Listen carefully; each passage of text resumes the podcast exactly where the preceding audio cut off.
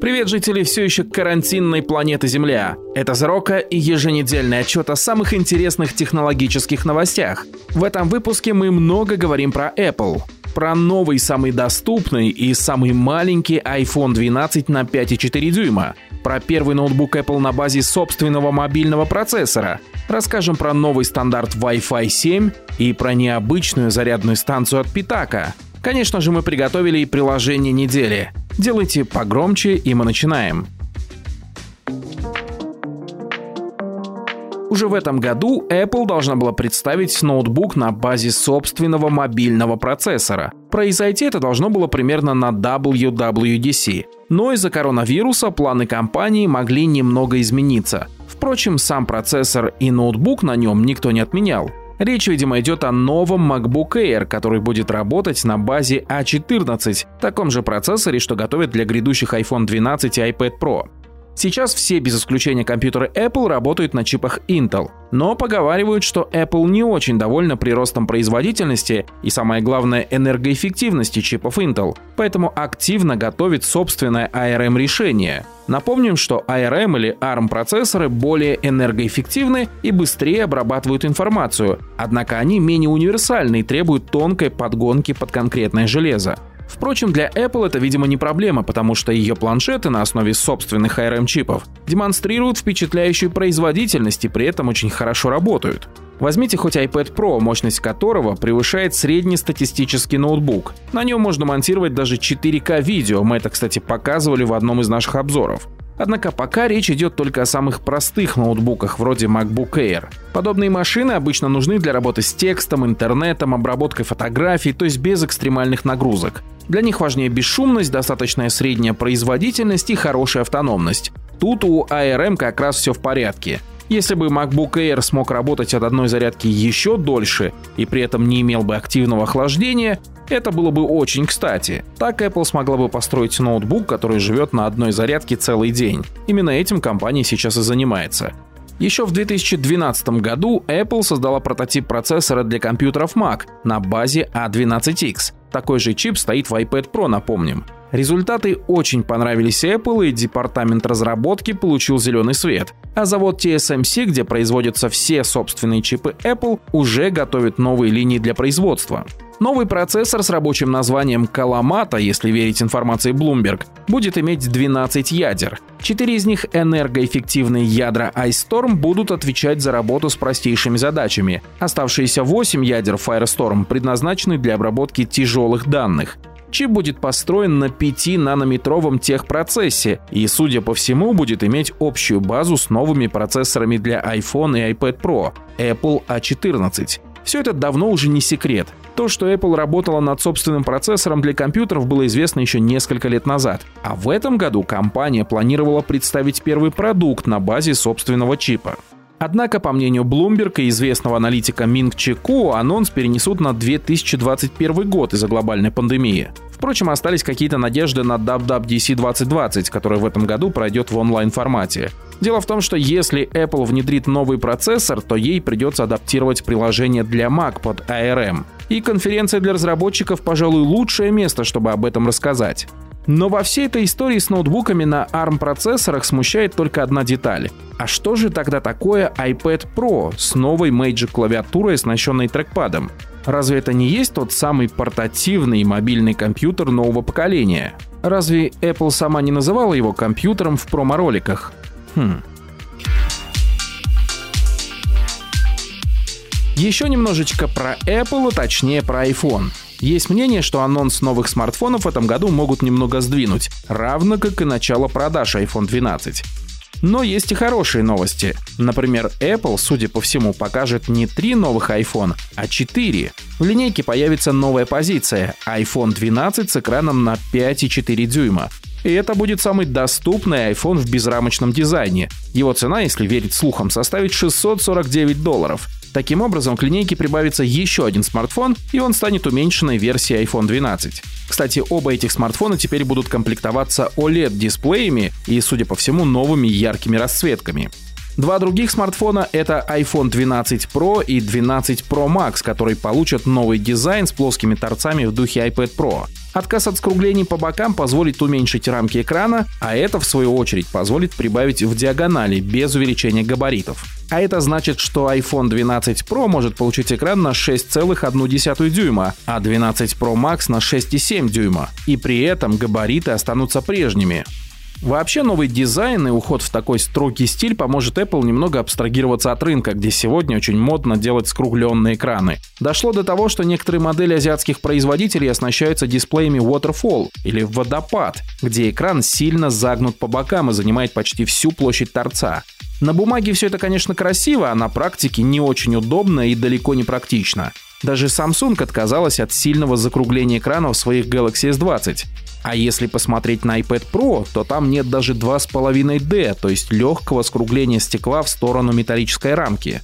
И такой дизайн, во-первых, позволяет сделать устройство еще тоньше, а во-вторых, гораздо солиднее и строже.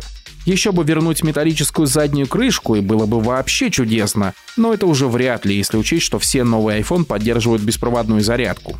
Впрочем, такой дизайн даже со стеклом будет выглядеть свежо. И это не просто какой-то легкий фейслифтинг, это очень большое обновление. В том числе и потому, что Apple впервые изменит размер челки. Пару недель назад мы уже рассказывали вам про слитые все чертежи нового iPhone, а теперь в интернете всплыла схема выреза в экране в iPhone 12 Pro. Все необходимые для работы Face ID элементы будут расположены компактнее, что и позволило уменьшить длину челки. Кроме того, в том видео мы немного говорились про Connector. Он, разумеется, нужен не для подключения периферии, а скорее всего для магнитной зарядки. Вполне вероятно, что мы так никогда и не увидим iPhone с разъемом USB-C. Просто Apple в какой-то момент полностью откажется от любых разъемов в пользу вот таких магнитных коннекторов. В смартфоне может быть одновременно поддержка и беспроводной зарядки, и вот такого магнитного порта. Ну и надо заметить, что новый дизайн в таком строгом стиле, скорее всего, станет фирменной чертой именно Pro версии смартфонов. Обычно iPhone 12 и его уменьшенная версия будут в прежнем дизайне с легким фейслифтингом. Кстати, этот самый доступный iPhone 12 на 5,4 дюйма будет, вероятно, лишь немного больше iPhone SE, а это повод задуматься о том, чтобы немного отложить обновление смартфона до конца этого года.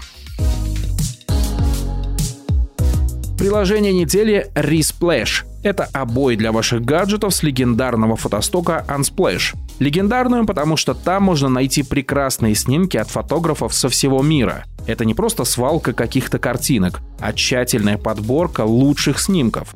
И самое главное, что все эти изображения на Unsplash бесплатные, их можно использовать даже для коммерческих целей. Раз в неделю на сайте появляется новая подборка, а затем она расформируется по категориям. Тут действительно можно найти оригинальные красивые обои. У Unsplash есть собственное приложение для iPhone, а вот для Android его не было. Но теперь появился Resplash. Это приложение забирает картинки с сайта Unsplash и позволяет устанавливать их в качестве обоев на любой Android-смартфон. Или же просто наслаждаться красивыми фотографиями. Тут можно найти коллекции по тематикам или цветам и вдохновляться работами талантливых фотографов. Ну и, конечно, это приложение бесплатное. Ссылки на Resplash и Unsplash оставили в описании. Питака, компания, про которую мы вам не раз рассказывали, известная своими тонкими карбоновыми чехлами, запустила на Kickstarter сбор средств на производство очень необычной док-станции Air Omni. Это станция для зарядки всех ваших гаджетов сразу. Air Omni позволит заряжать одновременно до 6 устройств, причем как проводных, так и беспроводных. Но стоит заметить, что акцент в этой док-станции сделан на устройство Apple. Так, в центре большого корпуса находится место для зарядки Apple Watch. За ней большое пространство для подзарядки планшетов с дополнительным упором, причем разъем для зарядки планшета может меняться от Lightning к USB-C, в зависимости от того, что вам нужно. Делается это механически при помощи специальной кнопки снизу. Тут же можно заряжать и смартфон, и вообще любую технику, что поместится. Конечно, тут предусмотрена и беспроводная зарядка, причем сразу две секции. Основная большая зона для зарядки смартфонов. Это целая система из трех катушек, что позволяет класть смартфон как угодно и не переживать, что вы не попали точно в центр. Вторая зона маленькая, предусмотрена специально для наушников, например, для AirPods. Сбоку на правом торце предусмотрено еще два разъема, обычный USB-A и USB-C с поддержкой быстрой 18-ваттной зарядки. Стоит Питака Air Omni 129 долларов. Правда, сейчас ее забрать не получится. Отправлять заказы покупателям Питака планирует в июне. К слову, надо заметить, что подобные станции уже далеко не новость. Примерно что-то в таком же духе есть от компании Nomad, только рассчитанная не на 6, а на 5 разных устройств. Называется эта зарядка Base Station, и она более компактная и позволит одновременно заряжать беспроводным способом смартфон, наушники, часы и еще парочку гаджетов по кабелю из USB-выходов на задней стороне. Стоит Base Station немного дороже, 149 долларов, но выглядит эта зарядка приятнее и немного солиднее. Ну и, кстати, расскажите, вы вообще пользуетесь беспроводными зарядками? Мы лично пользуемся и в одном из наших видео рассказывали о такой зарядке Xiaomi. Ссылочку на это видео ставим в описании. Не успели мы с вами обновиться на роутеры и устройства с поддержкой Wi-Fi 6, а на подходе уже новый стандарт – Wi-Fi 7. Всемирный карантин показал, что интернет далеко не резиновый, да и домашние роутеры не такие идеальны, как казалось. Поэтому многие тут задумались об обновлении роутеров. Вот, например, чем отличается Wi-Fi 5, которым почти все мы пользуемся, от Wi-Fi 6. Кстати, новые обозначения ввелись не так давно, чтобы мы с вами языки не ломали. Вообще Wi-Fi 5 по-другому называется 802.11ac, а Wi-Fi 6 802.11ax.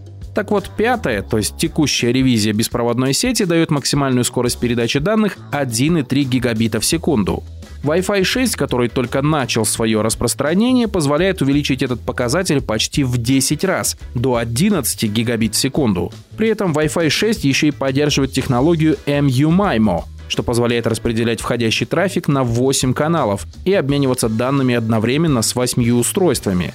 Все это делает подключение более стабильным и быстрым, особенно при нагрузках. Сейчас на рынке все еще не так много роутеров, поддерживающих Wi-Fi 6, а тут уже определяет стандарт Wi-Fi 7, и у него впечатляющие показатели. Поддержка передачи данных до 30 гигабит в секунду, работа с 16 каналами и новая частота в 6 ГГц. При этом роутеры на базе Wi-Fi 7 смогут одновременно работать во всех трех диапазонах частот 2,4, 5 и 6 ГГц. Все это должно серьезно улучшить скорость и стабильность подключения к сети. А как показал карантин, интернет наше все. Впрочем, до анонса Wi-Fi 7 еще далеко. В теории это 3-4 года, если все будет хорошо. Ну а если вас уже не устраивает ваша скорость в доме, то пора обновить роутер и купить новый с поддержкой Wi-Fi 6. Разница действительно ощутимая. Хорошего понемногу, но если мало, то заглядывайте на наш сайт и в наш телеграм-канал. Там новостей еще больше, а появляются они быстрее. Ну а видеоверсию этих новостей всегда можно посмотреть на нашем YouTube-канале. Все ссылки оставили в шоу-нотах. Это Зарока. Всем пока.